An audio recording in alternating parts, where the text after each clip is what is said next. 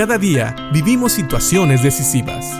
La Biblia nos da seguridad, nos anima y nos instruye. Impacto Diario con el doctor Julio Varela.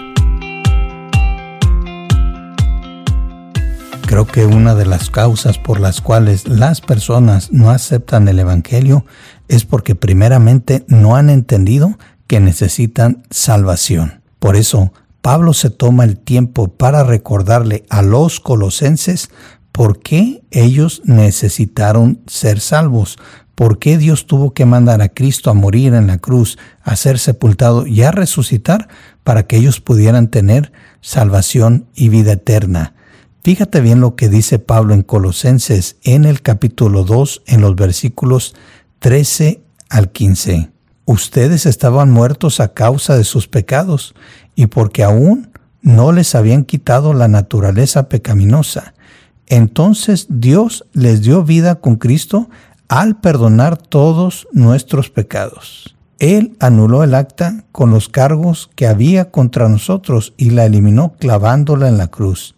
De esa manera desarmó a los gobernantes y a las autoridades espirituales, los avergonzó públicamente con su victoria sobre ellos en la cruz. Sí, nosotros estábamos muertos por nuestros pecados. Ahora, otra vez, esto está hablando en un sentido espiritual. No quiere decir que estábamos muertos físicamente.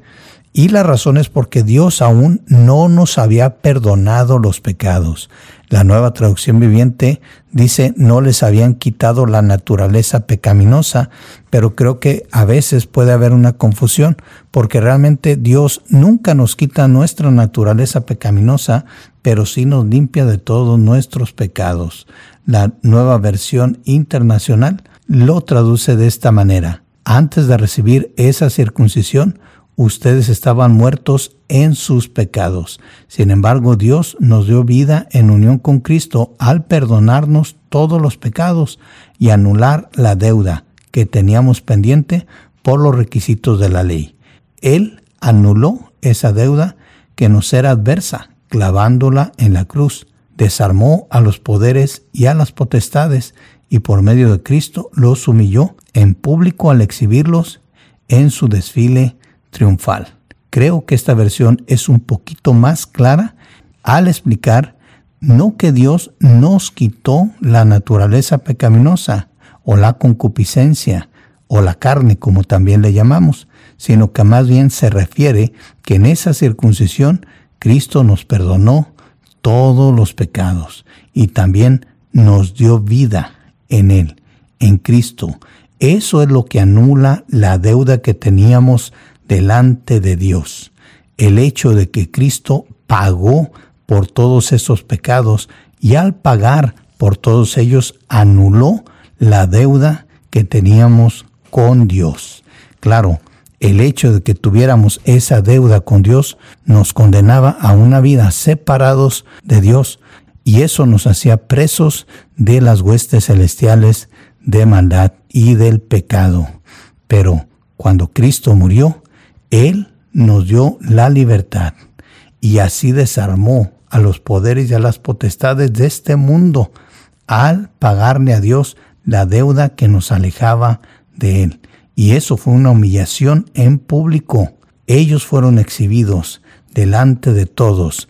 Así que ni el pecado, ni Satanás, ni sus huestes tienen poder sobre nosotros.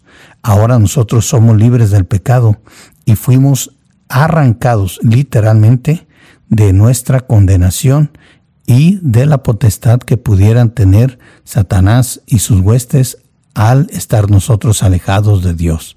Ahora somos de Dios. Si hemos aceptado a Cristo como Señor y Salvador, somos de Él, somos su propiedad y Él tiene cuidado de nosotros. El acta ha sido anulada, la deuda ha sido pagada en Cristo Jesús. Si te fijas, no es por algo que nosotros hayamos hecho, sino simple y sencillamente por lo que Cristo hizo en la cruz. Él eliminó todos nuestros cargos clavándolos en la cruz y de esa manera ha dejado sin armamento a todas las huestes espirituales de maldad. Ellos no nos pueden hacer daño si Dios no se lo permite. Así que aquí está. Nosotros teníamos la necesidad de salvación porque estábamos muertos y nuestros pecados nos separaban de Dios. Teníamos una deuda con Dios que no podíamos pagar y eso nos hacía víctimas también, prisioneros del pecado y de las huestes espirituales de maldad. De todo eso nos ha librado Cristo. Pensemos en esto. Y si tú no has aceptado a Cristo como Señor y Salvador, ¿no te gustaría ser libre de todo pecado? ¿No te gustaría que el acta que te condena sea anulada en Cristo?